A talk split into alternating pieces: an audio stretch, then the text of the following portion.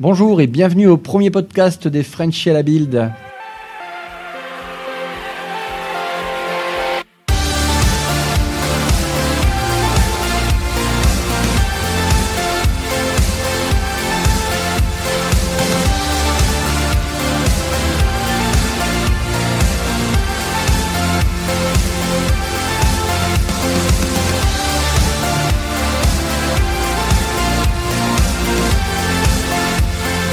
Bienvenue à tous sur le podcast Les Frenchies euh, at the Build. Alors nous sommes le mardi euh, 10 mai 2017, je suis Christophe Peunier et je suis accompagné de Sébastien Pertus. Salut tout le monde, ça me fait super plaisir de te retrouver avec, euh, ben avec toute la team et plus encore. On n'a pas assez de micros pour accueillir tout le monde. On est le premier jour de la build, on vient juste de la terminer. Donc euh, pour vous, il doit être à peu près 3h du matin en France, donc vous l'aurez sûrement demain matin. Et nous, il est ben, à peu près 17h30 et on a tous euh, eh bien, euh, participé à cette première journée et on va essayer de, de débriefer tout ça ensemble. Mais on est combien là autour de la table Alors là, on Il y a est, du monde, hein euh, on est à peu près une dizaine. Alors, il y en avait qui étaient déjà là au pré-podcast. Donc, euh, Alain, salut Alain. Salut. Euh, Cyril aussi, tu étais là. Salut Cyril. Hello. Ok, Adrien, salut Adrien. Salut. Et après, il y en a qui n'étaient pas là avec nous. Alors, nous avons euh, Sacha. Salut Sacha. Salut. Alors, qui es-tu, Sacha? Euh, je suis directeur technique de l'agence You Are Here. C'est une agence d'innovation digitale. Donc, on fait plein de trucs et des machins et des bidules. Ouais. T'es D'accord. basé où? À Paris, en. France. Ok. Après, à côté, nous avons la voix féminine, de la soirée. J'en balbutie tellement je suis ému. Il y en a toujours une. Hein Salut Diane. Bonsoir, Alors, qu'est-ce que tu fais de beau, Diane? Je suis data scientist euh, chez Thinker, qui, euh, qui est spécialisé en langage R, qui fait de consultance, des développements et aussi des formations à R. Le langage R, c'est tout ce qui est statistique, c'est ce qu'on travaille avec beaucoup de requêtes avec ce truc-là, non? De requêtes, pas trop, mais Non, je sais pas, beaucoup, euh, beaucoup de stats, ouais. Et il y a une actualité de dingue sur SQL Server, notamment sur R aujourd'hui, on va en reparler. Euh, salut Benoît. Bonsoir. Alors Benoît, tu es qui? Bah, moi, je suis à la fois président de Designer Interactif, qui est une association professionnelle, euh, la, la- la principale association professionnelle de designers numériques en France. Et je suis aussi directeur UX euh, dans une agence euh, de communication éditoriale qui s'appelle Wordpil. T'es basé à Paris? Et à Paris aussi. Super. Ok, euh, merci Benoît. Nous avons après Aurélien. Salut Aurélien. Bonjour. Alors Aurélien, tu es qui? Euh, ça dépend des jours. Ah, ça. Euh, non, non, mais je suis artiste et développeur et euh, j'ai écrit un court métrage sur la réalité diminuée. Mais peut-être qu'on en reparlera. On parle beaucoup de réalité augmentée, réalité virtuelle, mais il y a d'autres formes de réalité, réalité révélée, diminuée, euh, filtrée, euh, altérée. Voilà. Euh, D'accord. Et euh, le dernier, donc j'ai dit euh, qu'il était là tout à l'heure, euh, qu'il était là au premier pré-podcast, mais c'est pas vrai, c'est Adrien. Alors pourquoi je dis ça? C'est parce qu'il m'a planté un lapin genre deux heures avant, donc euh, du coup j'avais. euh, bon bref. Salut Adrien. Salut, je te remercie pour cette fameuse intro. Mais je t'en prie, je t'en prie, c'est avec plaisir. Euh, donc moi je m'appelle Adrien et euh, je suis DevOps coach et évangéliste dans une banque ainsi que Docker Captain. D'accord, super. Dans, dans une banque Vas-y, allez, annonce. Ça commence par société Et général j'ai C'est un truc assez généraliste La SOG. Mais dis-moi, il y a quelqu'un à côté de toi euh, Et nous avons une guest star qui nous a fait l'immense honneur de venir, qui va parler un petit peu de son actualité et qui est donc David Catus. Salut David. Salut tout le monde. Alors David, je vais pas, j'ose pas te demander qui es-tu, mais on sait jamais, il se peut, il se peut que potentiellement un martien ne te connaisse pas et qu'il va écouter le podcast. Donc qui es-tu, que fais-tu? Alors c'est tout nouveau ce que je fais en fait. Euh, J'étais, Ouais. euh, On- va en parler, ouais. euh, mais donc si je te donne la dernière version, en date, je suis responsable de la stratégie 3D pour Microsoft Ah, sur le web. Le mec il fait de la 3D depuis qu'il a 12 ans, donc autant te dire que ça me paraît à peu près normal.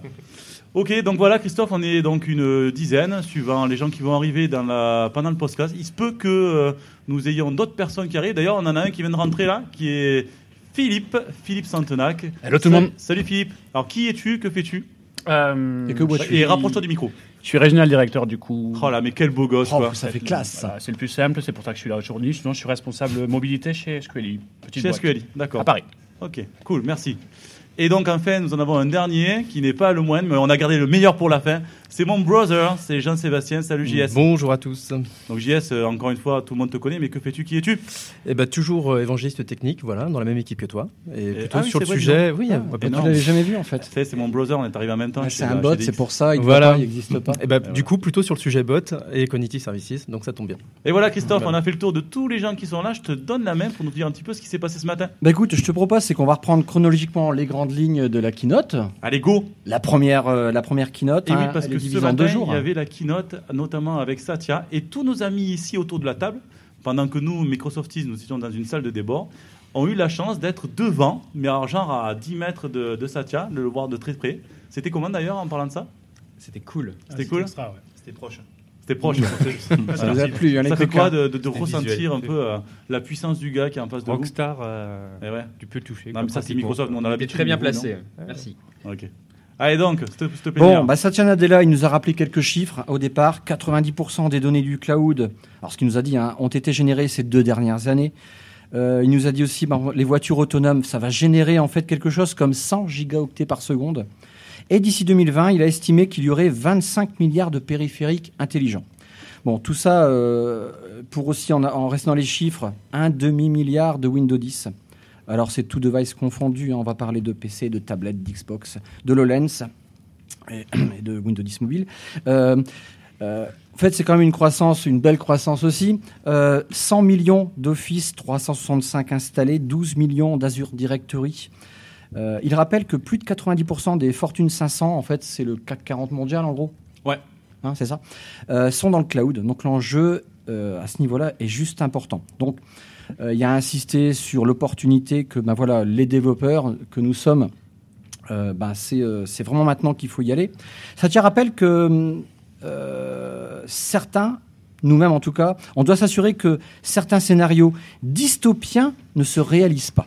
C'est quoi la dystopie Alors la dystopie, écoute, j'ai regardé Wikiki et en fait euh, Wikiki, euh, Wikiki me disait c'est un récit de fiction euh, dépeignant d'une société imaginaire organisée de telle façon qu'elle empêche ses membres d'atteindre le bonheur. Et ben on apprend ces choses dans ce podcast, c'est un truc de moi j'étais j'étais bluffé Ouais. en fait. Bon, il y avait en illustration le livre hyper connu 1984 de George Orwell. Ouais. Et à côté, il y avait le meilleur des mondes du roman euh, de. Oh, Exactement, 1931, qu'il a écrit au sud de la France et a été publié en 1932 pour la petite histoire. Euh, J'ai des notes de fou quand même. hein. bon, Ok, on parle un peu des annonces qui ont été faites? Allez, on commence. La première annonce, en fait, il nous parle d'Azure IoT Edge. Alors, qui c'est qui est spécialiste d'IoT qui va nous en parler un petit peu là? Bah, D'abord, en fait, juste, juste Ouais. avant de, de- de piocher quelqu'un au hasard, au hasard hein, donc euh, préparez-vous. Euh, C'est Sam George, qui est un partenaire directeur, euh, programme manager chez MS, euh, qui nous a, présenté en fait cette techno via un logiciel qui s'appelle Sandvik. Donc c'est un logiciel qui va utiliser, enfin qui va être installé sur toutes des machines et ça va utiliser en fait différents, différents systèmes Azure et d'Azure IoT. C'est assez intéressant. C'est un, run- un runtime qui fonctionne sur Windows, Linux et puis ben, il a annoncé aussi Raspberry Pi par exemple. Euh, qui c'est qui est intéressé en fait justement par ce nouvel objet? Azure IoT Edge Personne. Merci. Nous passons à la suite. J'ai une anecdote. Euh, Sam George était le papa de Edge, le navigateur. D'où Ah, le nom? Non, De je le- sais pas si tu le. Je suis pas dans le- ce secret-là, mais euh, c'est rigolo de voir que celui qui a lancé Edge, chez Edge. Microsoft est aussi celui qui a lancé. Euh, tiens, Edge en français, comment on va le traduire? Parce que moi, Edge, je pensais à mon Ah, téléphone le bord. tout au départ. Ouais. Alors, Edge, ça veut dire bord, mais Oui, dans mais- ce contexte-là, je C'est pense pas. En fait, c'est un peu, c'est euh, comme on dit en français, on essaie de, de dépasser ses limites. Eh bien, reaching the edge Ah. en anglais, c'est à peu près la même signification dans le terme, on va dire, dans le sens du terme. Mais c'est vrai que quand on dit arriver au bord, c'est pas extrêmement, euh, euh, on va dire, euh, bien, bien sympa en français, mais dépasser ses limites, c'est plus un peu la philosophie de reaching the À la edge. frontière du réel. Euh, non, non, non. plus, dé- plus euh, ouais, se, se dépasser. Super. Voilà. D'accord. Ceci était un intermède euh. Non, il fallait, il fallait- bien meubler que tout le monde s'en fout en fait Ouais, finalement là. ça. Non, mais on peut peut-être dire à quoi ça sert, par exemple. Ouais. Par exemple, euh, ce que j'ai compris, c'est qu'on pouvait déjà monitorer les machines euh, dans le cloud euh, depuis longtemps. Et avec, euh, avec cette, ce- ce- cette plateforme, on va pouvoir interagir, faire un rétrofeedback sur les machines directement qui sont dans les usines en fonction des, des données qu'on récupère, qu'on récupère dans le cloud. Et du coup, on va pouvoir éviter des pannes sur des machines avant que ça arrive. Donc avant, on était juste prévenu par des, par des KPI, par des indicateurs. Et maintenant, on va pouvoir faire en sorte que, que de ne pas arriver jusqu'à jusqu'à la panne. Parce qu'on aura installé directement sur les machines des petits capteurs avec des petits Raspberry Pi qui font des choses magiques. Donc en fait au niveau de la télémétrie, on va être beaucoup plus précis qu'auparavant. Et on va gagner plein de sous. Ce qui est amusant, c'est qu'on a fait bouger le code vers Azure et on a laissé sur les que des capteurs finalement. Et là, on se dit, tiens, si on redescendait un peu d'intelligence dans les devices pour justement ils analysent eux-mêmes leur data au lieu de juste aveuglément remonter l'information. Et c'est ça le sens de, de Azure IoT Edge, c'est de vraiment dire, euh, voilà, Et ceux qui sont au contact à la frontière entre nous, entre le monde numérique et le monde réel, donc à la frontière pour Edge ici, sont aussi capables de faire une analyse. Surtout qu'il y a de plus en plus d'intelligence, une caméra, une webcam, une lumière. Aujourd'hui, euh, même une Philips Hue pourrait, euh, à, à terme, pouvoir embarquer suffisamment d'intelligence pour faire elle-même certaines de ses statuts. Et c'est exactement le sens de IoT Edge ici. C'est juste énorme, finalement. C'est vraiment le- l'aller-retour qu'on a fait, finalement. Et finalement, moi, ce que je trouve intéressant, c'est que finalement, ça fait aussi sortir le cloud dans la boîte, le, le- le cloud de sa boîte pour l'amener dans le monde réel. Effectivement, il y a un, un prolongement, une continuité complète qui, qui s'effectue effectivement du monde réel jusqu'à tous ces services qui sont, qui sont offerts dans, dans Azure. Et du coup, il y avait des sessions après, sur- suite à cette annonce. Est-ce que vous avez, vous avez- quelqu'un a vu des sessions là-dessus? Il y en a peut-être d'autres dans, la- dans, dans le suite de la conférence? Euh, moi, j'ai fait une session. Non, moi, c'était plutôt IA. Donc, je sais pas s'il y en a qui ont fait sur l'IoT en général, on va dire. Mais l'IA, on va y revenir juste après. Mais non, moi, j'ai pas, j'ai pas Je crois qu'il y en a eu Cette- une, hein, sur les IoT. Cette transition de, De dingue. malade. ouais, tiens. Ceci est un podcast préparé par des professionnels. Voilà, je je pense qu'il fallait le signaler. Euh, donc justement, euh, c'est Satya et maintenant c'est Sébastien qui nous emmène sur le terrain de l'IA euh, et des cognitive, euh, cognitive services, pardon. Pourquoi je te regarde, je ne sais pas. Euh, alors en fait, il y a une démo euh, sur la sécurité pilotée dans les espaces de travail. C'était super impressionnant. Moi, j'ai trouvé ça flippant. Alain Ah oui, ça m'a ça m'a beaucoup plu. Euh, C'était particulièrement intéressant, notamment parce qu'ils avaient tout reconstitué sur scène. Sur scène, on a qu'on vu. ce qu'on voyait pas forcément euh, quand on était au fond de la salle, mais euh, la démo était, était bluffante. C'est vrai que nous, on était devant, donc on, on a bien pu voir. Ouais, donc pour, pour la faire simple, il y avait deux box qui représentaient deux ateliers où il y avait des machines-outils de dingue, des trucs assez dangereux avec des gens qui n'étaient pas forcément accrédités. Et donc la démo, c'était de faire de la reconnaissance en temps réel. En temps réel, d'objets et de personnes. Et également le, le lancement d'alertes et d'actions en fonction de situations qui avaient été qui, qui étaient interdites euh, ou qui ne devaient pas se produire. Alors Andrea Karl qui présentait en fait cette, cette partie qui est euh, directeur commercial communication à Microsoft, jolie blonde ceci dit. Vous avez remarqué qu'il y avait beaucoup de femmes entre parenthèses. À chaque fois, c'était. Il y avait quasiment que ça. D'ailleurs, sur les réseaux sociaux, ils ont un problème Ils en ont parlé. hein, on a remarqué. Hein. Pourquoi ce serait un problème c'est pas un problème. Putain, mais en fait, on n'en met pas, il y en a pas assez, on en met, Bah, je crois que là, on en met trop là. On en met. Hop, hop, hop, on va se calmer. Il faut On va se au moins calmer. ça pour compenser le manque de femmes dans les salles. Voilà. Ouais, non, comme mais dans les podcasts, hein, dans les podcasts aussi. hein. hein. Dans les podcasts, c'est pareil. Ouais, mais nous, on privilégie, on privilégie la qualité dans ce podcast. Surtout qu'en plus, pour une fois, c'était pas des femmes qui étaient là juste pour parler d'un sujet, Ah non. pour faire un peu représenter, c'était les femmes qui étaient re- représentatives et qui dirigeaient les programmes. Mais, très mais souvent, en carrément, fait. c'était vraiment. Donc là, on du- est sur un vrai sujet qui était, level, hein. euh, Ouais, ils ont fait un vrai effort, en tout cas, ça se sent du coup. Alors du coup, en fait, elle parlait de 27 millions de reconnaissances automatiques par seconde au niveau des objets, des personnes et des activités. Euh, ça m'a un peu bluffé. Par exemple, je ne sais pas si vous avez suivi, mais euh, elle nous montrait, euh, elle pouvait interroger via son smartphone le nombre de personnes qui n'étaient pas présentes en fait dans l'atelier. Euh, le- elle employait aussi la, une notification. Qu'est-ce que je vous raconte comme bêtise? Oui, par exemple, je ne sais pas si vous avez fait attention, dans l'atelier, il y avait un marteau-piqueur qui était posé verticalement. La reconnaissance, en fait, elle, a- bon, je ne sais pas quel En temps réel, toujours. hein. en temps réel, Ouais. dire que attention, cet objet-là est en position dangereuse. Ouais. Le salarié reçoit une, euh, Une une notification. il le déplace, c'est tout, euh, check. Ça, moi, ça me Et Ça fait un peu quoi. peur. Ça fait la penser deuxième- à Minority Report. Exactement. Sauf que là, c'était sur un use case intéressant parce que c'était pour, euh, pour, la, pour, la, pour éviter des problèmes de santé, des- pour éviter des pannes, pour éviter des problèmes. Mais c'est vrai qu'on on sent que la- cette techno nous, a- nous amène vers euh, la- le, le fait de rendre réel certaines scènes qu'on a pu voir dans Moi, c'était Ça posait beaucoup de questions. de la, de la, de la plénière, d'ailleurs. Mais justement, Mais ce que, ce que je trouve qui est intéressant surtout, c'est qu'on sort un peu du, du prisme purement sécurité, de dire euh, ah tiens il y a telle personne qui est dans telle salle, c'est un intrus, il devrait pas être là, qui sont un peu les, les- les scénarios qu'on a d'habitude, à un truc beaucoup plus concret, beaucoup plus terre à terre de sécurité euh, au travail, du fait que ça peut être dangereux, du fait que manipuler de telle ou telle manière un, un outil euh, n'est pas recommandé. Et euh, j'ai trouvé ça vraiment particulièrement intéressant. Ouais. C'était en, c'était en, ce qu'il disait par, par rapport à son introduction justement sur la dystopie. Je suis là.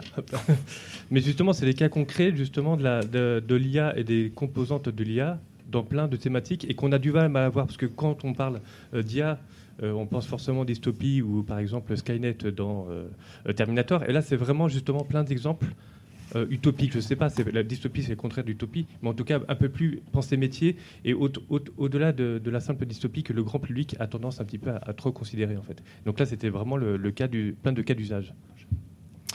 Ok. Je- Euh, si je puis me permettre, un détail, c'est que euh, la captation est faite avec une caméra normale, donc l'intelligence elle est dans le cloud, dans Azure. Mais là, il nous disait que c'était compatible avec n'importe quel. Ouais, c'est une bonne quel- remarque, hein. n'importe Bonne quelle, remarque. euh, webcam. Euh, même pareil pour vrai. les annonces qui ont été faites à New York la semaine dernière. euh, concernant la mixed reality pour, dans l'éducation, ils ont fait un exemple à partir d'un PC, etc. C'est avec une webcam normale. Ils l'ont dit, il n'y a pas besoin de capteur infrarouge ou n'importe quoi. Non, donc c'est c'est un petit peu aussi le côté flippant, c'est-à-dire que toutes les caméras installées aujourd'hui partout euh, sont potentiellement compatibles pour. euh, Person of Interest, tu connais Dans les rues. Ah, ce qui est marrant, c'est que la démo, c'était exactement ça. La machine. Ça y ressemblait beaucoup. Ouais, et puis avec les prédictions, on est mal, hein, on rajoute ça. Ah, Tiens, tu vas tuer quelqu'un, toi, fais gaffe. Mais ça, ça, ça- ce qui est intéressant justement, c'est que ça me, ça me rappelle, ça me ramène à une, euh, à une partie qui est un, du talk qui était au tout début, qui était sur la confiance. Euh, il a beaucoup insisté là-dessus parce que finalement, effectivement, dans, dans les use cases qui sont présentés, on peut y voir des, des effets malveillants ou en tout cas des, choses qui peuvent faire peur. On parlait justement de, mi- de Minority Report euh, ou de Person of Interest pour avoir des, idées. Mais c'est pour ça qu'il y avait beaucoup de, discours sur, la bienveillance, sur la confiance, et que typiquement le, use case qu'on évoquait juste tout à l'heure, euh, avec euh, cette histoire de marteau-piqueur, c'était bien cette idée de mettre le salarié en, protection plutôt que d'être dans du flicage ou dans des, des scénarios un petit peu, un petit peu graves, un petit peu lourds. Satcha y avait bien planté le décor en disant bon. Ça On tient continue à, à parler de responsabilité même plutôt que, que de confiance. Oui, il en a parlé aussi, effectivement. Sujet vaste. Grand va- De toute façon, je pense que l'IA, on va en parler euh, pendant les trois jours. là. Ça, va être, Ouais. ça va être un sujet qui va être assez redondant. Laura Jones, Laura Jones qui est arrivée ensuite sur scène. Laura Jones qui est senior product marketing manager, putain leur truc, euh, dans un décor en fait de cuisine. Ah, ça m'a fait un peu rigoler. Ouais, ça a un peu trollé d'ailleurs sur, euh, sur Elle les réseaux. était chez elle. Elle était chez On la elle. mettre dans sa chambre. Donc Non, mais on enfin- aurait- on aurait eu des remarques. On aurait mis dans la salle de bain, du coup, on aurait mis des remarques. Mais c'est clair, mais t'es plein de caricatures en l'a fait. Qu'est-ce qui se passe sur le toit Alors, alors Quand elle est chez elle T'es Bah, chez- écoute. T'es où chez toi le matin quand tu te lèves euh, dans mon lit encore. Ouais. On l'aurait mis dans le lit, on aurait gagné, je suis sûr. Ah, je pense. Alors en fait, elle, euh, elle a utilisé le produit qui s'appelle euh, le Ar- euh, Harman Kardon Invoic. JS, tu nous dis ce que c'est un peu? Eh c'est un nouveau device euh, que Microsoft euh, a fait en partenariat avec Harman Kardon. Donc, c'est vraiment Harman Kardon qui le sort. Et c'est bah, finalement la réponse euh, par rapport à Google Home, par rapport à Amazon Echo. C'est une enceinte connectée avec du Cortana. Et donc, c'est vrai qu'ils ont quand même pas mal discuté autour de Cortana, de voir que aujourd'hui Cortana sort du, du Windows, sort du mobile, puisqu'en fait, on a déjà Cortana qui est disponible sur Android et sur iOS, du moins en tout cas aux États-Unis. Et là, on voit que ça apparaît, bien sûr, un certain nombre de périphériques, notamment ces enceintes connectées, mais peut-être demain, euh, très vite, euh, dans les voitures. Et il y a eu une petite démo, euh, notamment sur euh, où elle était dans sa petite voiture, à utiliser Cortana. Je peux me permettre du- Oui, tu peux. Elle n'a pas eu d'accident. Elle n'a pas eu d'accident, voilà. voilà. Non, il, y a eu un, il y a eu un petit acteur studio quand même qui était fait pendant cette démo, mais c'était très sympa.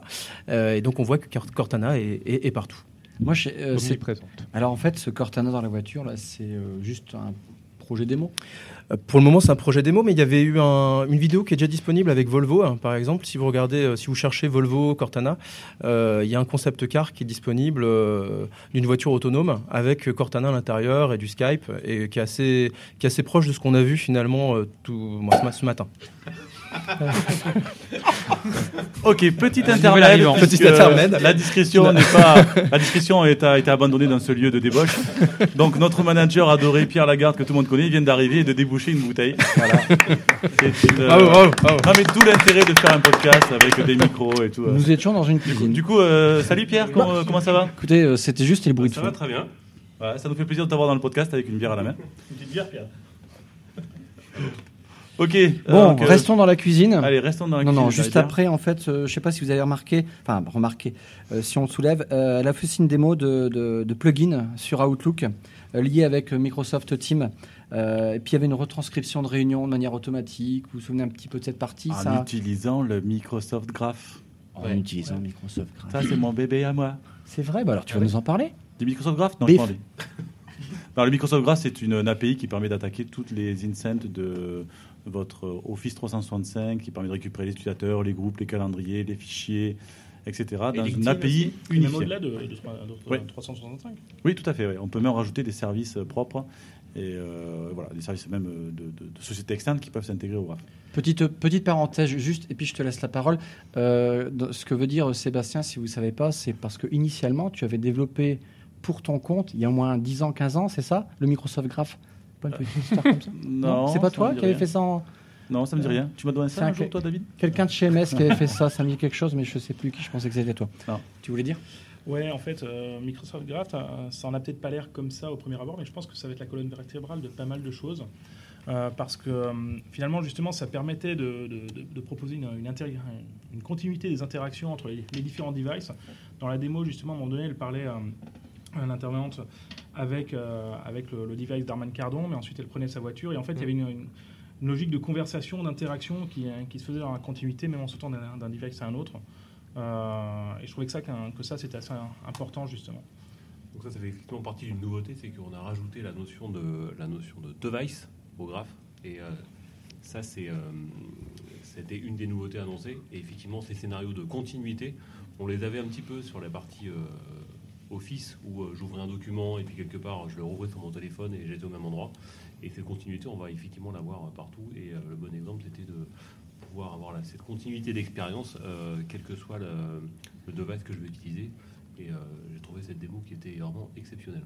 Il parlait Et, de conver- context- de conversation, et crois, contextuel aussi, Ouais, en fonction justement. Non, mais c'est vraiment l'idée qu'on est euh, peut-être demain, on aura tout le temps une IA omniprésente avec nous, quel que soit le device, tout au long de la journée, et contextuel par rapport au lieu, par rapport à la, la voiture, ou peut-être demain le bus, etc. Et la réponse sera justement euh, en fonction de, de notre activité, enfin, de ce qu'on fait, etc. C'est pas du flingue puisque ça s'appuie sur la technologie ROM, le projet ROM précisément, euh, que les développeurs euh, peuvent, euh, pourront bientôt utiliser et qui permettra justement de vous aider à avoir des API qui permettront de faire naviguer tout un contexte entre différents devices, iOS, Android et Windows. C'est une annonce pour demain, c'est ça? Non, non, ça a déjà été- Ça a déjà été annoncé. annoncé. Ouais, c'est ça, annoncé. Oups. Alain Cortana, vu que tu es quand même GDG, c'est ça? GDG, oui, oui. Parce que bon, Cortana, du coup, il y a. quoi, GDG Ok, ok Google. Alors, ok Google, en fait, ils ont fait déjà ce truc-là, non? Oui, en partie, mais euh, non, mais c'est intéressant de, de- de découvrir un peu plus euh, euh, ce qu'on peut faire euh, avec Cortana justement. Euh, J'ai d'ailleurs assisté à une des sessions par la suite sur euh, comment développer euh, les skills euh, sur Cortana. Petite déception pour moi pour le moment, c'est qu'apparemment c'est surtout quand on utilise des commandes vocales et que la partie purement textuelle n'est pas encore supportée partout. Ça va venir, bon, mais mais sinon, globalement, très, très intéressant, beaucoup de scénarios euh, intéressants à implémenter. Alors, il faudrait comparer un peu euh, par rapport aux autres. Cortana, tu avais juste entendu parler? Non, non, je, je connaissais un petit peu plus, mais j'avais pour le coup jamais testé. D'accord. Séquence émotion juste après. euh, Ah, ça, à l'américaine, j'ai envie et de dire. Moi, moi, Ah. j'étais vraiment ému et Ah, moi, ça super. m'a- euh, ça m'a limite euh, tiré une petite larmouillette à la Donc c'est le projet Ouais, Emma. Projet Emma. Donc améliorer la, la vie des gens qui sont atteints de la maladie de Parkinson, qui va peut-être tous nous arriver. Non, mais en fait, c'est quand même. J'ai trouvé ça génial. Non, bah peut-être quand même, on sait pas. C'est ça ou Alzheimer, alors. Ouais, faut choisir. Tu sais, là, franchement, j'hésite. hein. Euh, euh, donc en fait, c'était euh, une anglaise. hein, je crois que c'est Microsoft UK, puisque euh, Tsang, putain, impossible à dire, qui est euh, Ouais, Innovation Director. Research, euh, Cambridge. Ouais, voilà, c'est ça. Donc t'as vu Ouais. Et la, la pauvre madame euh, charmante qui était appelée Emma, enfin je dis la pauvre, non, pas du tout, euh, Lunton, Emma Lunton. Et en fait, le principe, euh, le principe, c'est qu'elle est atteinte de Parkinson et euh, elle travaille dans le design. Ouais, ce qui est dommage. Elle a travaillé, enfin, elle nous a fait voir qu'au départ, euh, bah, elle tremblait énormément pour avec son crayon. Et qu'elle n'arrive pas à écrire son nom. Et en fait, c'est une sorte de Microsoft Band 4, quoi. hein, c'est une sorte de bracelet qui va vibrer et qui va corriger en fait ce tremblement en temps réel. Exactement. Ouais. Et à la fin, elle arrive à écrire correctement son nom euh, C'est sans fou, trembler. fou, fou. Et même le- ligne ce qu'on voit, Ouais. c'est. Bon, c'est vraiment la séquence émotion parce qu'elle est venue sur scène à la T'as fin. vu et les- ouais, sur scène, elle était- elle était, euh, limite à pleurer, C'était hein. assez blottant. ouais. Au Heureuse. départ, elle fait un prototype Ah. avec, euh, je sais pas, un Raspberry, je suppose, ou un truc comme ça. Et à la fin, ils l'ont, euh, ils l'ont créé complètement pour faire un, euh, un bracelet. Et dès qu'elle met son bracelet, eh ben, son, son- sa main arrête de trembler. C'est assez. euh, Et ils ont, ils ont donné son nom au bracelet en plus. Et, ouais, et elle a donné son nom au bracelet, puisqu'elle a, la- cette jeune demoiselle qui est, qui est designer s'appelle Emma. Je crois qu'on va Mais- faire rêver plein de. Mais au-delà de ça, du coup, même si c'est un push marketing et qu'on se dit, ok, c'est un peu facile d'aller taper sur le côté Parkinson, et en plus c'est une femme, et ça nous a tiré la larme à l'œil très américain, comme tu disais tout à l'heure, à la limite, on peut s'en foutre un peu de ça et de se dire juste que c'est quand même une super histoire qu'on raconte, dont la technologie se positionne ici pour résoudre un vrai problème qui peut effectivement toucher beaucoup de personnes. Donc, même si c'est potentiellement un peu, petit peu cheesy au côté marketing du terme, c'est quand même un positionnement qui est intéressant sur le côté euh, qui, et ça va avec le discours qu'on avait tout à l'heure sur le côté euh, faire confiance avec la, à la technologie et montrer en quoi la technologie peut répondre à des vrais problèmes demain en fait pour des Oui. vrais gens. en fait. Je sais pas si vraiment les gens ont pris ça pour un côté marketing en fait. Je pense que l'émotion elle a été naturelle à tous. de quoi. Pierre qui venait de parler, il n'y a pas de cœur. je me suis pas laissé avoir par la- l'aspect euh, émotionnel. Par contre, ce qui m'a plus intéressé, c'est l'aspect créatif de la solution. C'est on n'aurait pas pensé, on, imaginait peut-être que ce serait une tablette qui corrige l'écriture, etc. Non, en fait, c'est un device physique qui va lui, euh, lui faire des impulsions, des, petits vibra- des petites vibrations avec des Je moteurs avec sur Au début, je croyais que c'était un truc qui allait compenser. Voilà, mais euh, je crois que je suis pas le seul ouais. en plus, j'ai entendu. Mais voilà, c'est des petits moteurs branchés. Enfin, le truc bricolé, elle l'a soudé elle-même, elle nous a montré, c'était super intéressant. Parce que- Et je pense, enfin, je sais pas comment elle est venue à cette idée-là. C'est ça qui est Bah, intéressant, c'est le côté c'est- créatif. Euh, plus que de la surtout techno. ouais. Bah, c'est- moi, je, je connais un peu le milieu des mondes de, de makers. C'est vraiment Ouais. l'intérêt, c'est de donner du pouvoir. Alors, je sais pas comment on dit ça en français. euh, de empowerment. Empowerment. Mais c'est vrai- Oui, oui, non, mais c'est pas en français, c'est pas. Mais effectivement, c'est tu as, à disposition euh, Raspberry Pi, euh, euh, euh, conditions de service. Qu'est-ce qu'on en fait de tout ça, justement, pour résoudre des soucis, euh, des, des problèmes, je veux dire, par exemple. Euh, c'est vraiment voilà, tout à chacun. euh, Qu'est-ce qu'il fait en se, en se rappropriant ces technologies-là donc dans, dans le domaine médical, euh, il y a plein d'exemples après dans le mouvement maker et dans d'autres, hein, mais c'est pas forcément lié à, à ce monde-là, mais c'est vraiment passionnant comme approche ce que les gens font avec les services proposés par Microsoft et d'autres. D'où la notion de plateforme. Je pense qu'in fine, ce qui est intéressant, c'est évidemment le côté prototypage, mais aussi la démarche de design Ah oui. inclusive. Oui, oui. Euh, c'est ça qui sous-tendait aussi pas mal de, de démos, j'ai trouvé euh, dans la keynote de ce matin. Et d'habitude, le côté problem solving, euh, euh, je dirais, de la technologie, euh, il, il est attendu, il n'est pas très intéressant. Alors que là, il il y, avait, une- c'est vrai, dans la démarche, une authenticité qu'on ressentait bien. Ça dépend de nous, quoi. de toute Voilà. façon, hein, ça, ça dépend. Faut oublier qu'il y a- il y, il y de l'humain derrière. Ça dépend de comment on va utiliser ces technologies-là. Enfin, qui sont pas forcément nouvelles, les technologies. Bon, ça, c'est un autre débat, mais bon. Depuis l'âge de temps, l'âge de pierre. donc. On continue. Euh, Allez, Scott on, continue. on va Guthrie. passer maintenant euh, à d'autres sujets plus euh, terre à terre, on va dire. Un peu plus dev. et Terre à terre plus, Oui, ah bah oui J'aime bien.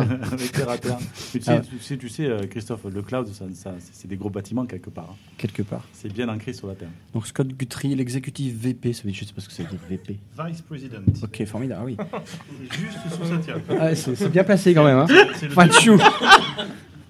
Ouais, bah, c'est le- c'est l'homme au polo rouge, quoi. Tout, le monde le c'est connaît. l'homme au polo rouge. Voilà. Donc, euh, En fait, on se disait que maintenant, il peut plus jamais l'enlever son polo. C'est- c'est- Il y a jamais d'état je te rassure, il l'enlève quand même. hein. Ça dépend, ça dépend à qui il parle. hein. Non, mais il y en a plusieurs, Ouais. hein, tu sais. Je l'ai vu un jour en bleu, ça m'a fait bizarre. J'ai dit salut, t'es qui? Oh merde. Et puis j'ai compris, et là j'ai. Il avait un bleu avec un logo, avec un nuage. Ouais, C'est un seul nuage? Deux. je sais pas. Parce qu'il y en a deux, c'est C'est arrivé une fois dans ma vie. J'ai pris une photo, on me l'a fait, ba- en fait, j'étais banni. Bon, euh, il nous parle un petit peu et puis tout de suite il nous présente euh, l'autre Scott, Scott Hansenmal. Monsieur Demo, Alors la première chose, enfin pas forcément la première chose, euh, mais dans le désordre, Visual Studio 2017 on Mac. Euh, Ouais. Ça intéresse quelqu'un Ah ça ouais, ouais, Euh, clairement, clairement. notamment, no- no- Regardez, no- notamment pour la petite histoire quand même, je me suis, je me suis fait un peu troller euh, pendant, la pre- pendant le premier euh, podcast parce que j'ai osé admettre que je faisais encore un peu d'éclipse et je me souviens que, je me souviens que tout le monde avait rigolé. Donc Non. euh, voilà, Non. plus, plus, plus d'excuses. Qui c'est qui travaille sur Mac? Non, arrêtez, ne levez pas tous sa main s'il vous plaît, les gens ne voient pas. Reposez-vous. Non, mais si, bien sûr. Enfin, à un moment donné. Et vous avez essayé euh, déjà la Vi- Visual Studio qui existait auparavant sur Mac, le Visual Studio Code Non. Pas encore, mais Non. du coup, euh, je pense que la semaine prochaine. euh, Ouais, alors justement, c'est- bien que tu t'en parles un petit peu parce qu'il y a une petite confusion à l'heure actuelle qui traîne là sur le sur le web sur ça. C'est on parle pas du même Visual Studio qui existe à l'heure actuelle sur Windows. Ok, c'est potentiellement basé sur des bouts différents. Il y a, il y a- non, Visual Studio Code existe en fait depuis un bail quand même en bêta. Euh, Là, c'est juste en fait une global release. Non, non, non, non, non, non, non, non, non, non, non. Visual Studio Code n'est pas Visual Studio pour Mac. Pardon, c'est ce que j'ai dit parce que c'est Oui, pas du oui. tout ce que je Ouais, pensais du coup. Ok, pardon. dit. Il y a Visual Si, Studio. Code, il y a Visual Studio Standard Windows, il y a Visual Studio for Mac, et tous les deux trois en fait sont effectivement très différents. Et il y a beaucoup, de- et là, au niveau de communication, il y a eu un petit truc où les gens se disaient, euh, c'est le même Visual Studio sur Windows, sur Mac, c'est pas du tout le cas en fait. Il, il était suffixé Community euh, dans la démo apparemment. C'était Oui, Visual il, a, Studio il a- Community. euh. il a plusieurs versions, mais il s'appelle Xamarin Studio avant. Voilà, c'est Voilà, ça. Ah, c'est ça, d'accord. c'est Xamarin Ça vient de l'univers Xamarin et c'est juste qu'ils l'ont étendu avec des fonctionnalités, entre autres, pour faire de la SP.NET Core Ça, c'est et voilà. Donc, euh, et déployer directement, du coup, toute ta partie back-end euh, sur Azure et c'est super sympa depuis ton Mac. On reste dans la stratégie multiplateforme de Microsoft, mais dans un, dans un autre point de vue. C'est sympa. Lancement d'une application mobile Azure disponible pour iOS, Android Pour monitorer euh, ces services. et, Ouais. Cloud et. Chen. Euh, Margrave, oui. a priori, travaille sur la version IWP. Ah non, c'est pas a priori, c'est confirmé quoi. Oui, Moi, ça je va être annoncé. Je l'attendais euh, sur scène, hein, franchement, Ça va être annoncé sur la plénière, mais Pourquoi on l'annonce en primeur sur le podcast. Donc, euh, la version IWP de l'application mobile pour monitorer ses services Azure et sera aussi disponible. Scott a refusé de le dire ou quoi Il fait la tête Euh, alors euh, la petite histoire, je pense que c'est pas tout à fait terminé, donc ils ont pas, ils l'ont pas annoncé tant que la- l'application n'est pas finalisée. quoi. Donc, à parler ben, d'application mobile, et ils ont parlé d'une application mobile pour, pour gérer toute la partie Azure plateforme. Donc tu vas garder un coup d'œil sur tes machines, application web. Euh, tu peux aussi utiliser des lignes de commande, vous avez vu?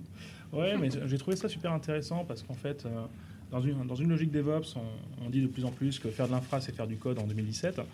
Mais, euh, mais ce qui est intéressant, c'est que les ops, il faut, bien les faire évoluer, les, amener à cette, dynamique-là et leur proposer finalement une interface intégrée dans laquelle il y a à la fois l'interface web, mais en plus la possibilité de commencer à s'approprier, à commencer à, rentrer dans, le paradigme de la clé et des lignes de commande. Je trouve que c'est un- c'est une continuité tra- tranquille, un changement tranquille pour aller euh, vers du, vers du euh, tooling de commande à, terme. Ouais, Adrien, du coup, tu as un petit un peu anticipé parce que, euh, on l'a pas dit, le, la CLI. Donc là, il y a un téléphone qui est donc sur mute qui vient de sonner. Je crois que c'est le gars qui disait qu'il fallait muter les téléphones. Au téléphone en mute, pas de problème. Donc je reviens. J'ai pas dit le mien. hein. Après le mec qui décapsule euh, sa, sa bouteille, bon bref. Euh, oui, euh, a été présenté aujourd'hui en, en- en release le fait d'intégrer une euh, ligne de commande dans le portail Azure. Donc on lance la, ligne- la ligne de commande, on est automa- automatiquement authentifié et on peut directement lancer des commandes euh, via un shell qui est intégré à votre browser. Et dans les apps. Et aussi dans l'application. Voilà. Le Donc c'est vrai que Scott il rigolait en disant que bientôt le dimanche en train de manger vous pouvez faire du SSH sur votre euh, tenant Azure depuis votre mobile, c'est assez sympa. Ouais, je suis pas sûr de faire ça tous les, tous les jours, mais bon. c'est clair. Ouais. Non, c'est sympa. Non, non, c'est bien, c'est c'est très bien. Cyril, tu travailles un petit peu avec Azure? Oui, Ça t'intéresse là, ce qui vient de sortir là? Je pense que je vais le tester pour, euh, pour me marrer et le montrer à mon chef. Mais par contre, euh, Ça va pas te faire marrer je- après je- tout de suite. Tu sais, je, tu je suis pas sûr de l'utiliser pour l'instant tous les jours, en tout cas la ligne de commande, sachant qu'on utilise beaucoup euh, bah, du coup VSTS pour tout ce qui est déploiement. Mais du coup, à travers cette appli, je pourrais peut-être quand même faire des choses à travers euh, Azure et peut-être même VSTS, qu'il y a des liens qui sont en train d'être créés entre les deux. Je suis pas sûr que je lance beaucoup de lignes de commande depuis mon mobile euh, Ouais. le week-end. Moi, je serais toi, je le montrerai pas à, mon- à son chef. hein. Non, par contre, ce qui m'a bien plu, c'était la partie debug. Je sais pas si on en parle juste après. Alors juste après, justement, c'est le snapshot. Yes, alors ça c'était vraiment cool. Alors ça, Ah, bah, c'est le Snapchat. ça vient de, hein, quand même. hein. à Strasbourg. euh, faut, faut préciser l'heure de la keynote. hein. Il était Alors 8 là, là, on, change, un- on change un peu de sujet puisqu'on va parler de- d'une autre techno qui est donc, euh, qui est donc Docker, si je ne m'abuse. Euh, sur les snapshots, c'était ça Oui, mais c'était Non, toujours Ah, il y avait les deux. Non, non, il y a, en- non, en il y a eu- polo il y a eu rouge qui deux sujets. Il y a eu deux Ah, sujets en parallèle. exact, exact. Autant pour moi. Et donc du coup, on pouvait en production directement pouvoir. Ah oui, c'était euh, ça, oui. c'est le breakpoint d'une application web. Alors le breakpoint, sauf qu'on débug pas en live, c'est-à-dire que ça enregistre euh, le contexte au moment où on passe par la ligne de code et on peut après coup venir voir quelles sont euh, les variables et l'environnement euh, pour pouvoir comprendre des problématiques en, en production. Ça crée des petits dumps et puis ça. Ouais, une sorte de, de, de dump Mais par contre, ça, ça touche pas la production. Ça reste live. Pour tous les fameux bugs de production de- dont le développeur dit mais ça marche très bien sur ma machine. Alors, on, va pouvoir dé- on va pouvoir débugger ça un petit peu mieux. 15 ans après, euh, ça marche toujours. ouais, ça, c'est- mais c'est cool, J'ai parce que ça l'impression de- contribue aussi à. Pardon. Non, non, vas-y. Ouais, je trouve que ça, ça contribue bien à, à décloisonner un petit peu le- les relations entre les devs et les ops, parce que finalement, effectivement, des problèmes qui sont des problèmes de prod et dont on pense a priori, a priori que c'est que des trucs de- d'ops, bah, finalement, ça permet de, de- de ramener du feedback jusque, jusque dans, dans Visual Studio et de permettre aux devs finalement de, de voir ce qui se passe, d'optimiser, de corriger et de, de- de repousser des nouvelles versions. Donc il y a, il y a vraiment une continuité d'expérience de- du développeur jusqu'à la prod. quoi. Bref, un outil assez, assez puissant. Qui c'est qui nous parle de Cosmos DB Alors, qui c'est qui fait de la data ici et qui, Qui fait de la data? Cosmos DB Personne n'en fait Ah, moi, je, je veux, je veux bien prendre le sujet si, si tu veux, euh, Christophe. D'ailleurs, parce qu'en plus, je suis allé après à une session qui parlait un peu de la data platform. Donc, Cosmos DB a été annoncé aujourd'hui pendant euh, la plénière.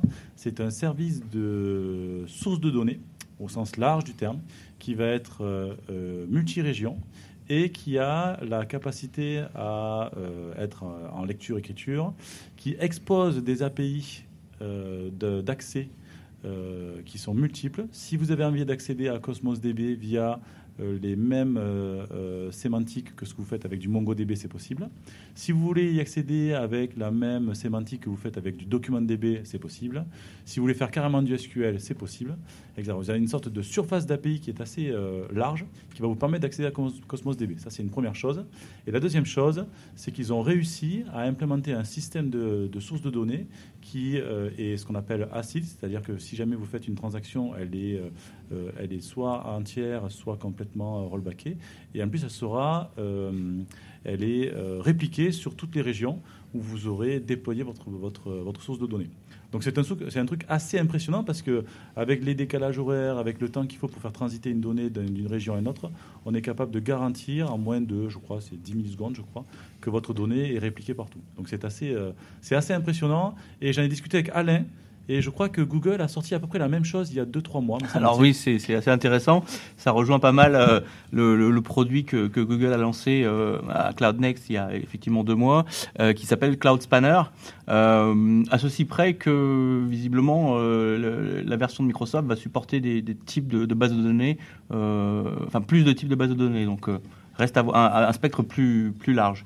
Mais c'est c'est assez intéressant de voir les, les, les- Là- les là, on big peut- players comme ça euh, Ouais, sortir des produits euh, très très innovants et plus ou moins en même temps. Ça veut dire qu'il faut, faut pas se leurrer. Ça fait quand même des années, à mon avis, que, que et Google et Microsoft travaillent sur ces technos et, et d'arriver à maturité plus ou moins au même moment, c'est. Ouais, maintenant, on arrive à allier le meilleur des deux mondes, c'est-à-dire entre le, le côté euh, on-premise, proximité, relationnel, euh, acidité, etc., et le côté euh, scaling, tout ce qui est document, tout ce qui est NoSQL, dans une sorte de repository global et qui sera mondial puisqu'il sera répliqué, et en plus avec des propriétés acides qui sont assez intéressantes. Et en plus, on va pouvoir choisir l'API de base de données qu'on veut utiliser. Pour, pour, pour faciliter le- le- pour les développeurs l'utilisation de cette nouvelle base de données, on pourra choisir si c'est une API DocumentDB, une API MongoDB, une API autre. Ouais, on va ça. pouvoir choisir aussi son, son type de modèle de données. Mm. Si on va plutôt avoir euh, colonne family, euh, etc. Ouais, modèle Donc, document, etc. Non, non, vraiment un super sujet. euh, J'ai hâte d'avoir une session complète sur le sujet, je t'avoue, Euh, il y avait aussi un sujet qui était intéressant sur le produit, en, tant qu'avoir justement euh, du choix et des, possibilités.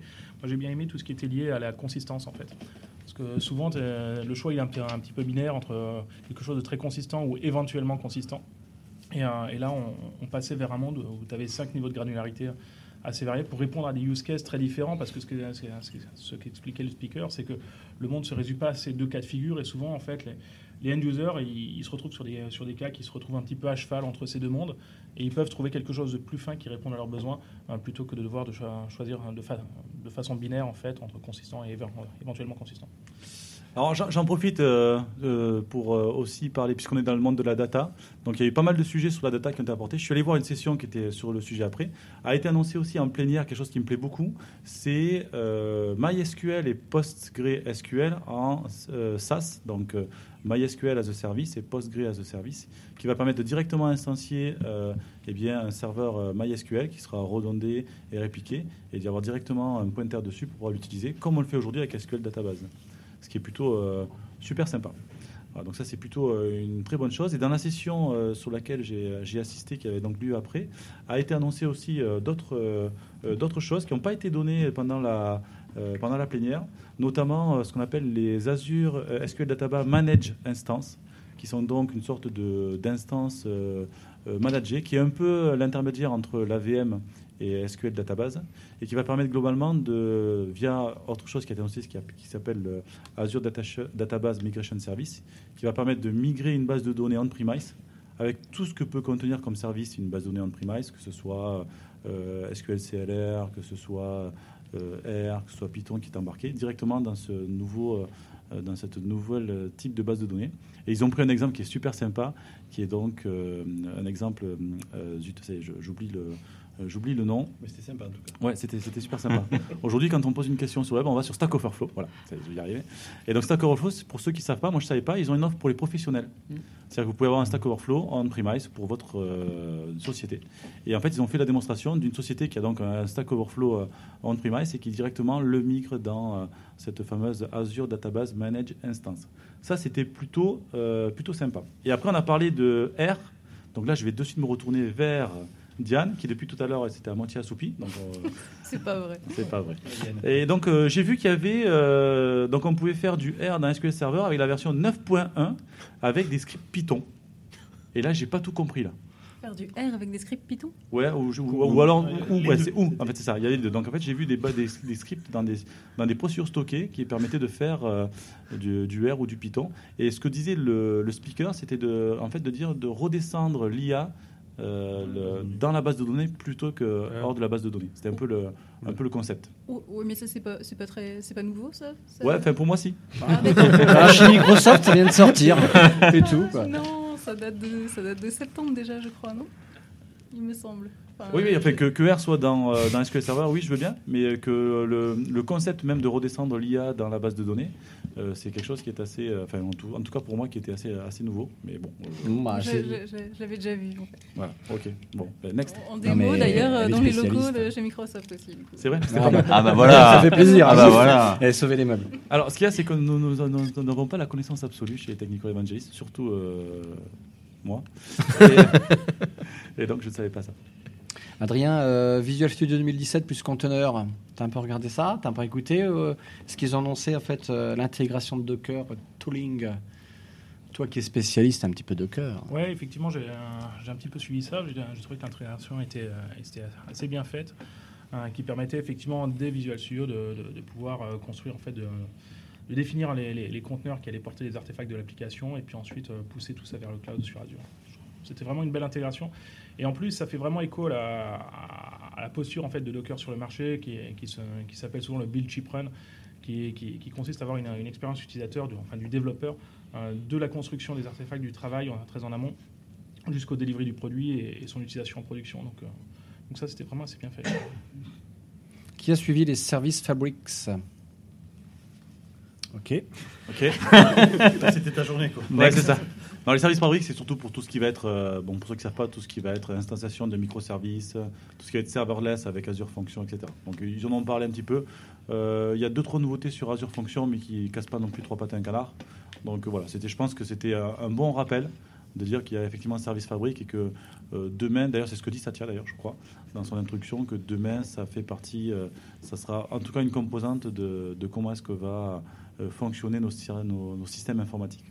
Microservices, serverless, ce sont deux termes qui sont, euh, en tout cas à la mode ces temps-ci, pérenne, je ne sais pas, mais en tout cas assez à la mode. En fait, les architectures serverless, elles s'inscrivent vachement bien dans, dans la vision justement qu'exprimait Satya. D'ailleurs, il en a parlé lui-même hein, de, de- tout ce qui était serverless, parce que euh, au-delà de la, question de l'architecture serverless, derrière, c'est tout ce qui est event-driven programming et, et finalement l'IoT euh, dont il a beaucoup parlé, cette connexion finalement au monde réel et qui permet de, créer des flots d'événements, qui permet de remonter de l'information et d'en redescendre vers le monde réel. En fait, l'IoT va permettre de, déclencher du flux d'événements vers des applications qui, sont construites pour justement les, consommer, ces événements, répondre au cas par cas au fur et à mesure. Et, euh, et je pense que c'était sur un sujet très intéressant. Mais du coup, ce qui est marrant, justement, c'est que ce sujet qui est super intéressant, je suis vraiment en phase. En fait, pour l'instant, il n'a pas l'air d'être encore très bien digéré, on va dire. Il n'y a qu'à voir la réaction là autour de la table. C'est vrai que si on considère qu'effectivement le discours est le serverless, c'est censé être le futur, en tout cas dans la vision. À l'heure actuelle, ce futur, il n'est pas compris, ou en tout cas les use cases autour de ça sont pas compris ou sont pas maîtrisés, alors qu'effectivement, c'est juste passionnant ce qu'on peut faire avec, et il y a de gros gros avantages, même s'il y a un business model pour Microsoft qui est évident dessus, il y a quand même des gros gros avantages demain, et à l'heure actuelle, tu sens que c'est pas encore euh, assimilé, je dirais. Mais du coup, c'est ouais, effectivement, je suis en phase. Pour moi, c'est vraiment le futur. C'est marrant parce que moi je côtoie pas mal de communautés, notamment pas Microsoft, euh, et quand tu leur parles de, de lambda chez Amazon, tout le monde est au taquet là-dessus. hein. C'est euh, impressionnant. Alors que nous, Azure fonctionne peut-être un petit peu moins. Je, donc, voilà. je pense qu'il euh, voilà, il faut, que ça, ça- faut que ça prenne et, et, et que ça, ça fasse son petit chemin chez nos développeurs. Avant de refermer l'onglet Cloud, j'ai rien pigé là, Azure Stack. Ah, Azure Stack. Alors, Azure Stack, ça existe depuis euh, un petit moment. Mhm. Donc, c'est globalement Azure on Pour moi, ça existe depuis deux heures. hein. D'accord. Fais gaffe, tu vas te faire défoncer pas bien. Azure Stack, c'est avoir son propre Azure euh, on-premise. Donc, euh, alors, tu mets pas ça sur un PC tout, tout, tout simple. Alors, la première chose, si jamais vous voulez des informations sur Azure Stack, vous allez voir le blog de Stanislas Questana, que vous devez connaître, qui est sûr. euh, un évangéliste et qui maintenant travaille euh, chez, euh, je sais plus où, bon bref. Quelque part. Euh, En France, oui, déjà chez, chez Microsoft, mais maintenant il s'occupe de partenaires. Et il, euh, il est passionné par le sujet, donc il a écrit plein de blogs sur, euh, sur Azure Stack, donc je vous conseille d'aller le lire.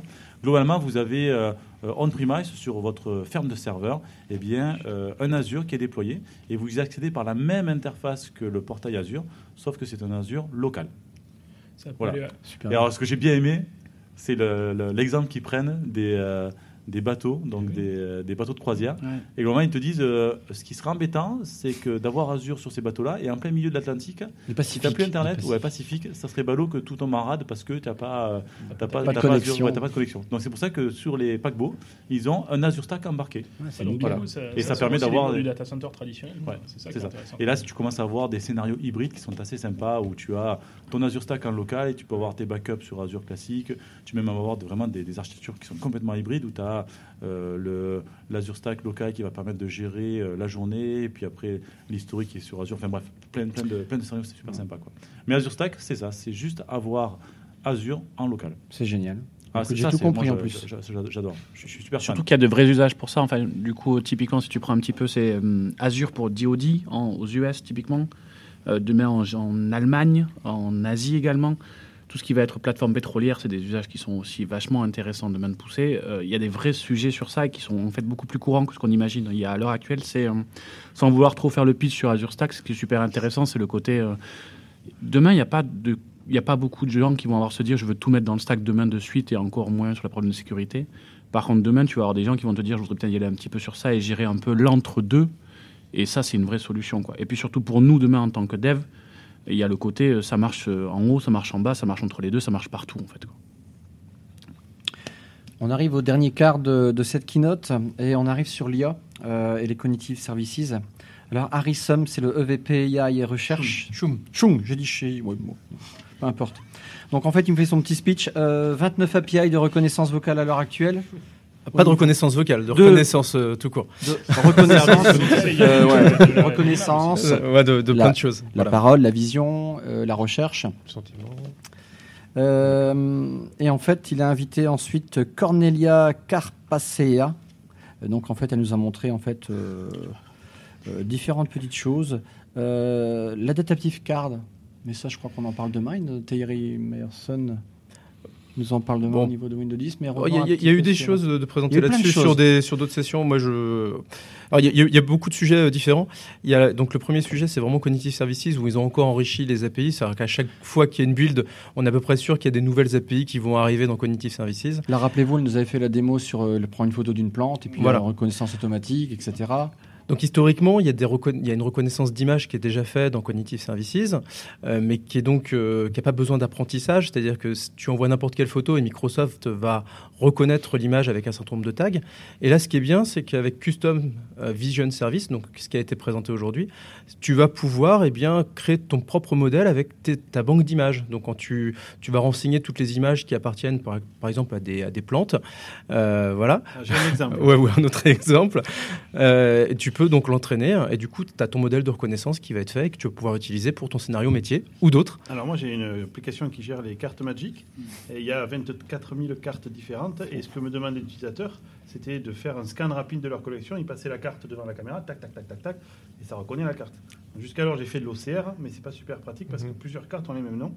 Donc cet après-midi là j'ai pris 500 cartes, je les ai balancées dans customvision.ai donc c'est le site en question et chaque carte, le seul tag que je lui ai mis c'est son nom. Et grâce à ça, ça a entraîné le système. Et là, j'ai regardé tout à l'heure, la carte, je peux la prendre de pas trop loin, de pas trop près, avec lumière ou pas lumière. Il me reconnaît immédiatement la carte en question. Donc, c'est juste magique leur truc, quoi. Magic Heart. Et alors, par contre, il n'y a pas de tarif encore. Je ne sais pas si c'était. euh, Non, mais on va. C'est quand je bien. vais leur balancer Ça va 24 bien, 000 ça va cartes, bien. je vais voir si. euh, Ce C'est en intéressant- preview, c'est peut-être gratuit pour le moment. je. Ce qui est intéressant aussi, c'est qu'en termes d'ergonomie du produit, c'est pas un truc pour les IT boys. ça, Pas du tout. Tu drag and drop tes cartes. euh, Exactement, c'est quelque Et chose si qui tu API, si tu veux le faire aussi. Exactement, c'est un truc qui s'adresse directement à des fonctionnels, à des personnes qui sont pas dans la tech, pour tirer profit de, de technologies qui sont extrêmement poussées sur l'AI. quoi. Et au final, on se retrouve avec un service incroyable, alors que toi, tu as juste envoyé un fichier JSON avec quelques images et tu as une reconnaissance. Tous, ouais, c'est génial. hein. Mais du coup, c'est intéressant. Tu as une seule carte, du coup, tu as donné pour qu'il la reconnaisse. Tu as besoin de mettre. ouais, genre, C'était ma crainte, et en fait, j'ai donné qu'un seul modèle, mais comme la- la- le scan est parfait, et j'en ai en fait donné trois de chacune. Moi, J'ai trois qualités par carte, hein. Ça va. Quoi. moyenne, haute et très basse, et du coup, j'ai donné les trois pour chacune, j'ai tout tagué avec le nom. Et sur les tests que j'ai fait à l'arrache, comme ça, euh, parce que c'est génial, tu vas sur le site, tu envoies les cartes, il te fournit tout de suite une URL, et tu peux faire ta requête même en, en ligne de, dans le navigateur. Et tu dis voilà, euh, voici mon image, qu'est-ce que est-ce que qu'est-ce que c'est? Il te dit voilà, moi les tags que j'associe avec une certaine confiance à cette image, c'est telle carte. Et c'est- ça. Surtout de mémoire, elles sont super compliquées ces cartes. Ouais, euh, mais que je pense que c'est bien pour la, la- la carte, Justement. pour le système, parce qu'elles sont vraiment très différentes. Pour le Ah ouais, je ouais. sais pas après comment ça fonctionne, je connais pas la- les algos, mais euh, c'est, c'est vraiment impressionnamment simple. Ça vous intéressait ensuite la transcription, euh, la traduction automatique de, de PowerPoint? Euh, C'était impressionnant. Enfin, mais c'est monstrueux. impressionnant. En temps réel. Ouais. Donc, ça marche moins bien en, en- En en chinois. Asie. En chinois, il y a eu un petit stress quand même du coup sur ça. Mais d'ailleurs, juste Philippe, sur ce côté-là. tu nous décris un peu ce qui s'est passé? Oh ben ouais, enfin du coup c'est ce qui est déjà super intéressant, c'est le premier use case qu'il peut y avoir sur ça, c'est juste euh, c'est vraiment un, un scénario qui est super classique, le fait d'avoir demain en fait des une présentatrice ou un présentateur qui va arriver qui va parler dans sa langue native et des gens qui vont être en face et qui vont juste rien biter à la langue au hasard des Français pour pas les citer quoi. Les Français qui parlent anglais, c'est pareil. Voilà, ou des Français, c'est clair. Mais du coup, tu te dis juste bah, la capacité de pouvoir avoir en live du coup cette traduction et sur un, avec un, ça a du sens en tout cas ce qui est traduit dans toutes les langues. Elle parlait elle en espagnol, on a eu la traduction en anglais et on a eu euh, du coup euh, le, le sponsor, je dirais, de cette euh, présentation qui a parlé du coup dans son vieux chinois rustique et qui a été traduit malgré tout au bout de la troisième fois. Il parlait plus bien chinois, j'ai remarqué. euh, Yes, pas mais, bien compris. mais ce qui est marrant du coup sur ça, c'est genre quand même il faut avoir une sacrée paire de balls pour attendre pendant 15 secondes que le Il truc fonctionne. confiance dans le produit. Ouais, ouais, c'est ça. C'est genre, tu te dis, putain, le truc pendant 15 secondes, il répond pas, t'es en face de genre plusieurs milliers de développeurs, c'est bon, je vais attendre et ça va fonctionner, quoi. Mais là, c'est fou, mais on, Oui, il y a se, un bon on se backup. rêve dans deux ans avec la machine, le learning, euh,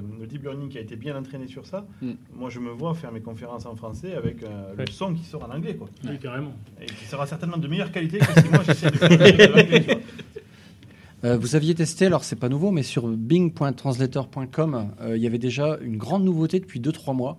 euh, au niveau de la, de- on pouvait faire des réunions, appeler avec directement Bing. Alors, je parle pas de Skype Translator. hein. Sur- vous irez voir, vous faites translator.bing.com et ça fait 3-4 mois. Ils l'ont fait, ils ont fait revoir cette interface et c'est lorsque nous avions en fait euh, le smartphone où on pouvait taguer. Et bien ça, ça venait de, de ce site qui était déjà en ligne depuis pas mal de temps. C'est microsofttranslator.com. Pardon, je l'ai mis à l'envers. Il n'y a pas Bing dedans, il me semble. Ouais, je sais plus. Enfin, euh, mais ça reste Bing en fait derrière Oui, Translator. hein. Ok, super, merci. Euh, Mais au-delà de ça, du coup, juste pour, euh, pour te laisser le temps d'enchaîner par la suite, ce, qu'on- ce que je trouve que cette démo-là, elle était vraiment euh, représentative de la vision qu'on a eue, qui a été donnée pendant cette, cette keynote, qui était genre une vision très large sur l'intelligence artificielle, etc., mais sur des démos, sur des usages qui sont très terre à terre et qui vont pas dans un mode regardez, c'est le futur, Mais plus marche. en mode regardez, ça marche. Et, et demain, en fait, pour nous, en tant que dev, en fait, c'est trois clics, euh, trois bouts de code, trois lignes, et en fait, c'est implémenté. Quoi. Et je trouve que l'exemple de David est, est vraiment ça. Sur... Je sais ce que tu vas dire, ne le dis pas. Mais du coup, l'exemple de David est vraiment particulier dessus, c'est de se dire vraiment, tu te rends compte qu'en fait, demain, il a vu le truc, il l'a implémenté en deux secondes, dans l'après-midi, c'est géré. Quoi. Et on est vraiment là, à l'heure actuelle, sur des sujets qui étaient. euh, on revient cinq ans en arrière.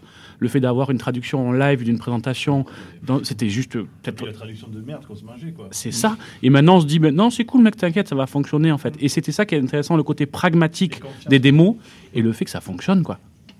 Et je, crois en fait que beaucoup de démos tournaient autour de cette logique euh, de, la, de la technologie qui, euh, qui, euh, qui vient globalement assister l'être humain en fait dans, dans sa vie quotidienne parce qu'il y avait la question de la translation, mais il y avait aussi le- le- la question du bracelet pour Mm. Parkinson. Euh, il y avait aussi euh, les use cases d'in- d'intégration avec du Cortana, et avec de, de l'IoT et beaucoup de choses qui faisaient que finalement les personnes avaient une avaient pu en face d'eux une réponse technologique à un problème de la vie courante. Ils avaient finalement une, une réponse à, à des use cases donnés. La, la technologie s'effaçait en fait, elle était dans- sous le capot, mais c'était Ouais. plus l'interface qu'on avait dessus. Elle devient visible. Du coup, sur ça, je vais rebondir également. On a eu une discussion euh, avec Satya qui présentait dernièrement comment est-ce que Microsoft était positionné justement sur ces sujets-là. Et il disait qu'à l'heure actuelle, Microsoft est une des rares entreprises sur le marché à pouvoir avoir le discours technique, mais peut-être au final en dernier lieu. En gros, pour revenir dans l'ordre, c'est adresser en fait une use case avec la notion de confiance dont on parlait au début du podcast, justement, de se dire, OK, demain, tu peux effectivement faire confiance à Microsoft pour aller se battre pour toi pour les notions de protection des données. Enfin, quand on voit les derniers exemples qu'il y a eu à l'heure actuelle, euh, ils sont allés chercher des données, les protéger, même sur des clients qui n'étaient pas forcément très, euh, on va dire, droits dans leur botte. hein. Donc, c'est quand même une notion de priorité derrière. Et effectivement, c'est quand même une des rares entreprises qui sont capables demain de délivrer et d'exécuter, en fait, sur cette vision-là au niveau technique. Et on a quelque chose, en fait, de différenciant sur ça. Yes. Il nous restait une dernière chose, Cortana Skills, Kits. Alors, plein de choses. En fait, il y a eu, euh, il y a eu des nouveautés autour du bot framework. Euh, alors, pour ceux qui connaissent pas le bot framework, c'est pour développer euh, donc des bots, des agents conversationnels. Et historiquement, il y avait pas mal de, canaux de communication qui étaient supportés. Et donc là, ils ont fait une annonce où il y en a trois nouveaux. Il y a Skype for Business qui est enfin arrivé, voilà, qui était demandé quand même depuis pas mal de temps. Et Bing. Donc, on va pouvoir sur une recherche Bing classique, si on tombe sur une recherche qui est en rapport avec un bot, et ben, tu vas pouvoir interagir avec le bot directement dans Bing. Et puis surtout Cortana. Ça veut dire que ton bot, demain, tu vas pouvoir l'exposer directement sur Cortana. Euh, et c'est ça qu'on appelle un Cortana Skills, c'est-à-dire qu'en fait, tu vas pouvoir étendre Cortana avec euh, une fonctionnalité additionnelle, par exemple commander une pizza, euh, écouter de la musique avec vraiment le player que tu préfères, et avoir un certain nombre de, choses à l'intérieur de, de Cortana. Notamment, c'est associé à ce que tu racontais tout à l'heure sur la partie adaptative cards, c'est-à-dire qu'on va pouvoir afficher dans Cortana des choses graphiques en plus de la voix qui vont être assez sympathiques pour l'utilisateur. Euh, voilà, notamment, ils ont fait des démonstrations pendant euh, la session sur, euh, sur tout ce qui est commande, euh, non, au-delà de la commande de pizza, tout ce qui va être recette. tu as toutes les étapes de recette les unes après les autres. Voilà, c'est que de la bouffe. Il y avait de l'alcool aussi, ils ont montré, c'est associé. Voilà, donc en tout cas, l'idée globale de Cortana Skills, c'est de pouvoir étendre les fonctionnalités de Cortana. Il y a 46 compétences actuellement euh, disponibles, c'est ça? Enfin, il y en a, il y en a, en tout cas, 46. j'ai pas tout regardé, Ouais, mais ouais, ça doit être ça alors. Euh, c'est quand même un avenir qui est juste énorme. hein. Microsoft, il affirme que plus de 145 millions de personnes qui utilisent maintenant le- les assistants numériques. Donc euh, je crois que Microsoft euh, ne va pas rater le coche, en tout cas. Un Delta. Et donc voilà. Bah, c'est potentiellement 141 Bon, bah écoutez. Euh, potentiellement 140 millions d'utilisateurs en fait de ton skills. Je crois qu'on a fait le tour de la plénière. Voilà, c'est c'est surtout ça quoi. Bah ouais. D'accord. Est-ce qu'il y en a qui ont fait d'autres sessions après, juste pour avant de terminer Euh, Alain? Oui, alors moi juste euh, une petite euh, petite parenthèse sur une session qui m'a qui m'a beaucoup plu.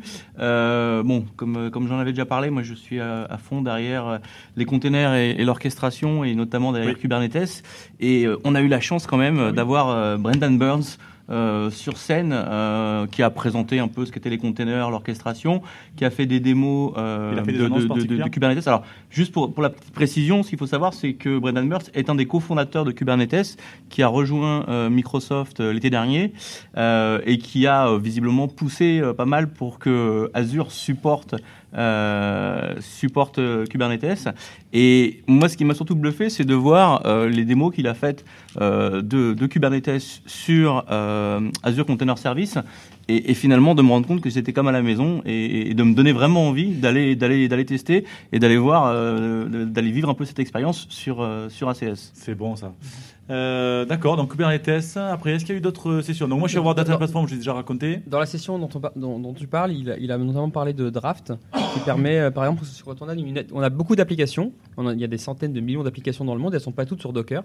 Et donc, il disait comment on fait pour que des équipes puissent prendre en charge Docker sans forcément être formées et maîtriser le, sujet. Et donc, Draft, c'est un nouveau produit qui est en preview, hein, c'est pas quelque chose qui, est, pérenne, qui, est, en production aujourd'hui, c'est en, cours- en cours de dev, mais ça fonctionne déjà. Ça permet de prendre n'importe quelle application, a priori, c'est son but, de pouvoir détecter la technologie et les frameworks utilisés et de générer automatiquement euh, les fichiers nécessaires à Docker pour pouvoir le faire euh, fonctionner et le faire tourner dans, Kubernetes. Du coup, je crois que c'était vraiment intéressant de pouvoir ouvrir la techno Docker à, une, part de, tous les développeurs qui, qui aujourd'hui ne maîtrisent pas encore euh, la plateforme. On a, eu, on a eu plusieurs démos comme ça sur des, sur des produits qui sont un peu bleeding edge, qui sont en cours de création, et ça donnait vraiment envie de, de tous les tester un par un. Là, je pense que quand je vais rentrer en France, euh, je, vais, je vais tous les regarder. Ça va y aller. ouais. Après, est-ce qu'il y en a qui ont fait d'autres sessions?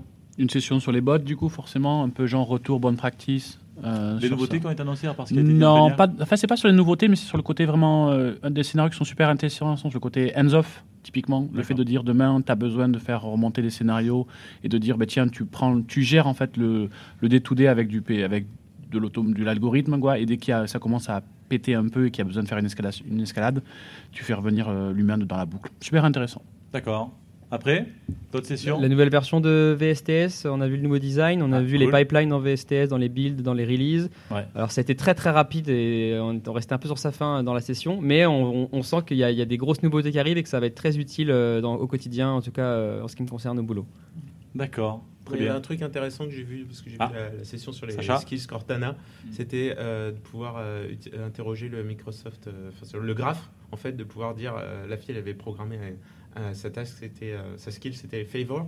euh, demande à, euh, dans mon réseau, hein, je sais pas, j'ai besoin d'aide d'un designer. Ouais, une gestion trouver- de l'identité Voilà. qui est, de- qui est incluse. euh, Et qui incluse Cortana répond, enfin, ce qu'on veut, mais c'est genre, est-ce que tu veux que je commence à euh, lui écrire un mail pour lui demander un service? Donc ça trouve dans le réseau, dans le graphe de mes contacts, quelqu'un qui va pouvoir répondre à ma problématique. Ça, je trouvais ça que c'était c'était un bon use case. ça. Merci LinkedIn, c'est ça, non? Ah, Non, mais c'est de la data, hein, faut tout s'intègre. Super, merci à tous. Demain. Alors on demain, c'est la suite. Oui, demain c'est la suite. Et demain, je, alors euh, je ne sais pas, je crois que Terry Myerson est sur scène. Ouais, Oui. ouais, tout à Hein, fait. David Oui. Donc je pense qu'on va parler. Donc s'il y a Terry, il y a Windows. Ah oui, Voilà. forcément. Demain, c'est le keynote Windows. Il y a Bah, comme Windows. de la réalité mixte peut-être? Ah, je ne sais pas. Bah écoute, il y a des chances, non? Ils vont bien en parler un jour. Hein. Donc aujourd'hui, globalement, pour résumer, c'était IA Azure. Demain, c'est Windows. Donc on se retrouve, euh, ben, nous tous demain, euh, pour débriefer. Euh, voilà. Ouais, bah écoutez, avant de se quitter, un petit coucou à tous les auditeurs. Oui. Euh, il faut n'hésitez pas à réagir avec le, sur euh, tous les réseaux sociaux avec le hashtag MSBuild. Et puis bonjour à tous les fidèles auditeurs des podcasts, donc par ordre alphabétique. AOS, AOS Community, donc gros merci, big up à Aurélien qui nous prête le matos. Devaps, euh, devaps.be et Lifetile, lifetile.fr, euh, qui euh, tous les deux relaient le, sur leur flux euh, respectif ce podcast. Exact. Euh, qu'on peut du coup lire facilement avec l'application Podcast, une Ah oui. application qui est maintenant, euh, en fait, ouais, le code a été mis Ah en tiens, open ouais, source, je pour, si pour, euh, pour terminer, David, tu nous dis un peu podcast? Oui, podcast. On a vu que tu l'as mis en, en open source? Oui. Et tu fais pas du vrai MVVM Non. Non, mais ça, sans déconner. Je suis un garçon pragmatique. Ouais, ah, j'adore. Il m'a appris ce mot un jour. Ah, c'est vrai. C'est vrai. D'ailleurs, si vous voulez contribuer, l'application est open source. Voilà, donc podcast, c'est l'application officielle UWP euh, de podcast sur la plateforme Microsoft, donc euh, dont David est l'auteur et qu'il a mis en open source il n'y a pas longtemps. Alors c'est amusant parce que plein de personnes cassaient les couilles pour euh, rajouter des fonctionnalités. Et donc j'ai dit, bah, Bah, aidez-moi. Ah ouais, on va vous aider, super. J'ai open source. Bon, puis, en fait, ma- maintenant, euh, je trouve que eh, finalement, je trouve qu'elle va super bien et Mais puis ouais, qu'il n'y a plus besoin de fonctions. Il y avait des gens qui me disaient, est-ce que tu peux le traduire dans Ça vient pas du code. Chiche, chiche. Bah, Et Je vas-y, sais même hein. pas s'ils sont allés le voir. Je veux bien qu'ils me disent non, si. ton code est moisi, euh, démerde-toi, mais c'était même pas le cas. En tout cas, c'est cool de mettre en open source. Et IWP Toolkit Alors, UWP Toolkit, c'était mon bébé donc, euh, que j'ai lancé il y a un an, qui est aujourd'hui utilisé par euh, beaucoup d'applications sur le store, euh, mais que j'ai dû laisser derrière en, en bougeant dans mon nouveau travail. Bien mais qui sûr. est toujours ouvert, qui est toujours supporté, que Microsoft soutient. Euh, c'est Nicolas Métulev, mon ancien collègue, qui euh, est le nouveau patron de- du Toolkit aujourd'hui. Il y a un super carrousel dedans. C'est vrai. Et un Drop Shadow Tool fait par JS que je regarde. Bon. Bah écoutez, à demain. À demain, et puis nous, je pense que ce soir, on a un programme chargé. hein, donc, on va euh, On se va. retrouver, je On crois, euh, pas loin du Space Needle, si j'ai bien compris. Voilà, donc, euh, petit, euh, petit big up aux Français qui nous écouteront demain matin pendant que nous, on fera un gros dodo. Et on se retrouve tous demain après une deuxième journée à la build. Merci à tous et à bientôt. Ciao, ciao. Ciao. Au revoir. Ciao. Bye bye. Bye bye. Bye.